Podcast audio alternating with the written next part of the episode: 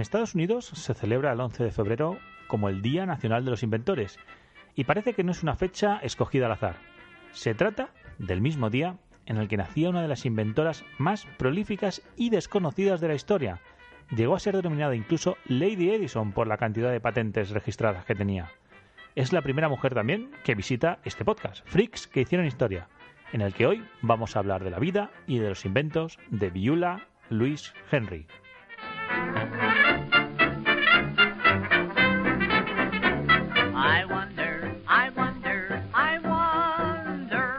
Esta inventora nacía en 1887 en Tennessee.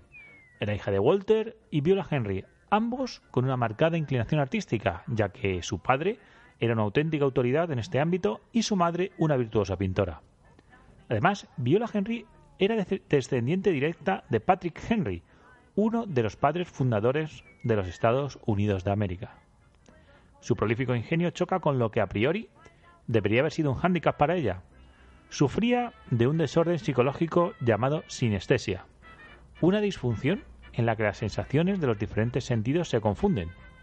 Por ejemplo, su mente asociaba colores a sonidos o diferentes olores al tacto. De hecho, ella misma manifestó que podía asociar diferentes formas a cada nota musical que las veía en el aire. Lo cierto es que este tipo de procesos mentales es bastante habitual en mentes creativas y artísticas como la que tenía Viola Henry. Y aunque se comenta que tuvo una creatividad inquieta desde pequeña, fue al llegar a la veintena cuando registraría su primera patente. Estamos ya en 1912 y fue nada menos que una heladera mecánica. Pero lo que la catapultaría a la fama y la hizo poder dedicarse plenamente a crear más y más inventos fueron sus dos siguientes productos.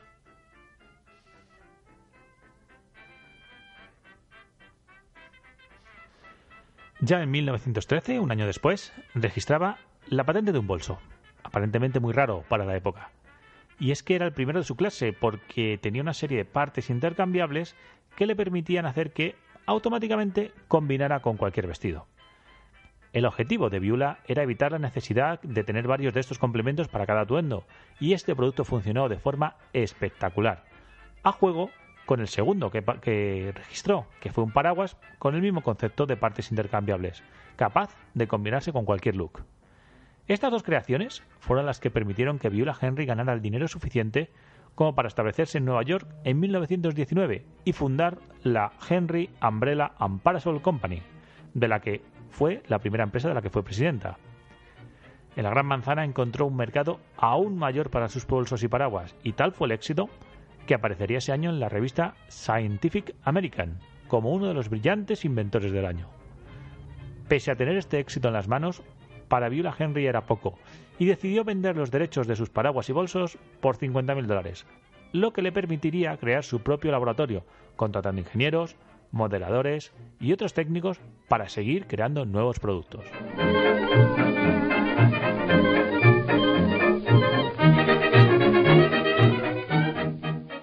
Con su nueva empresa en marcha, la BL Henry Company of New York, en 1925, es el año en el que lanzaba la primera de sus muñecas articuladas, la Spring Dolls, capaz de hacer pues, diferentes movimientos con brazos y piernas. Y también fue ese año en el que inventó y registró otra un poco más rara, la Radio Doll, una muñeca que tenía una radio dentro.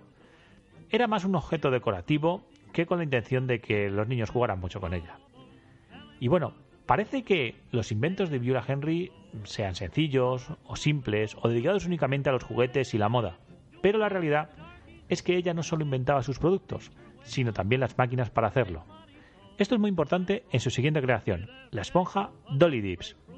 Aparentemente un instrumento de higiene sencillo, dedicado al público infantil también, que consistía en una esponja con un compartimento para el jabón, para la pastilla de jabón en esa época. Además de crear este producto, que también tuvo un éxito tremendo, creó la máquina que cortaba las esponjas de la forma precisa para encajar el jabón. También de esta época es otro de sus inventos más famosos, Miss Illusion. Es la primera muñeca también personalizable, a la que se le podía cambiar el pelo, que tenía diferentes pelucas, y un botón que hacía que giraran sus ojos y cambiaran de color. El objetivo de Viola era que las niñas pudieran personalizar a su muñeca a su gusto o buscar que se pareciera lo máximo a ellas.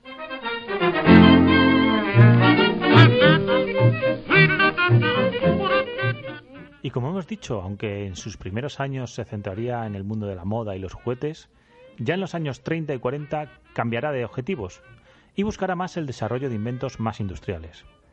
Es en este tiempo donde hay algunas de sus patentes más interesantes y famosas, como la de la máquina de coser de doble carril y sin bobina.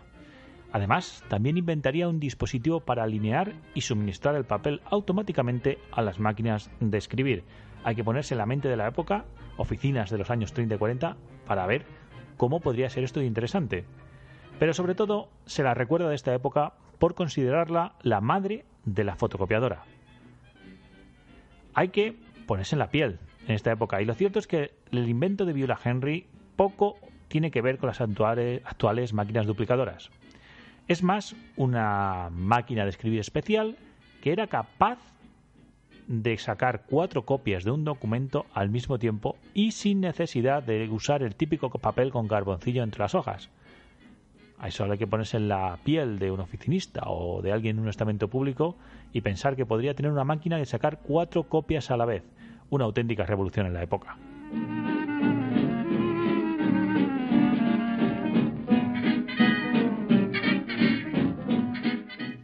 Habría que viajar ya a 1962, cuando conseguiría la patente número 45 del total de 49 que llegaría a registrar en toda su vida. Esto también sería otro gran invento Parece pequeño, pero realmente práctico. Un sobre. Un sobre que podía ser utilizado para enviarlo y que el receptor pudiera devolverlo con la respuesta. Además, como hemos dicho antes, Viula se preocupaba de cómo se hacían sus productos y este se podía fabricar en serie, en esas típicas bobinas que luego se van cortando y sacándolo pues individualmente. Esto reducía costes y mejoraba los beneficios. Como muchos otros grandes genios, Viola Henry tuvo una vida peculiar. Más allá de que nunca se casara, nunca tuvo casa propia en Nueva York, donde siempre viviría en habitaciones de hotel hasta su muerte en 1973. Para el gran público es una figura muy desconocida para la importancia que tiene, pero fue muy activa en su época, porque apoyó numerosas causas, sobre todo de defensa de la naturaleza. Aunque parezca que solo tiene 49 patentes frente a los cientos que acumulan sus colegas masculinos, realmente lo que hizo esta mujer es toda una proeza y se la considera una pionera. En un tiempo, los albores del siglo XX, cuando solo el 2% de las patentes en Estados Unidos eran firmadas por mujeres. Habría que esperar a 2006, cuando se reconocería su trabajo y su nombre se integraría en el Salón de la Fama de los Inventores Nacionales en Estados Unidos. Hay poca bibliografía sobre ella y si buscáis en internet vais a encontrar, lo cierto, muy poca información. La más importante, y si queréis saber más de ella, la tiene Autumn Stanley, quien escribiría el libro Madres e Hijas de la Invención, y que dedica buena parte de él a la figura de Beulah Louise Henry. En él cita una de las frases más evocadoras y con las que Beulah quiere mm, transmitir sus ideas y su empuje a las mujeres inventoras en el futuro.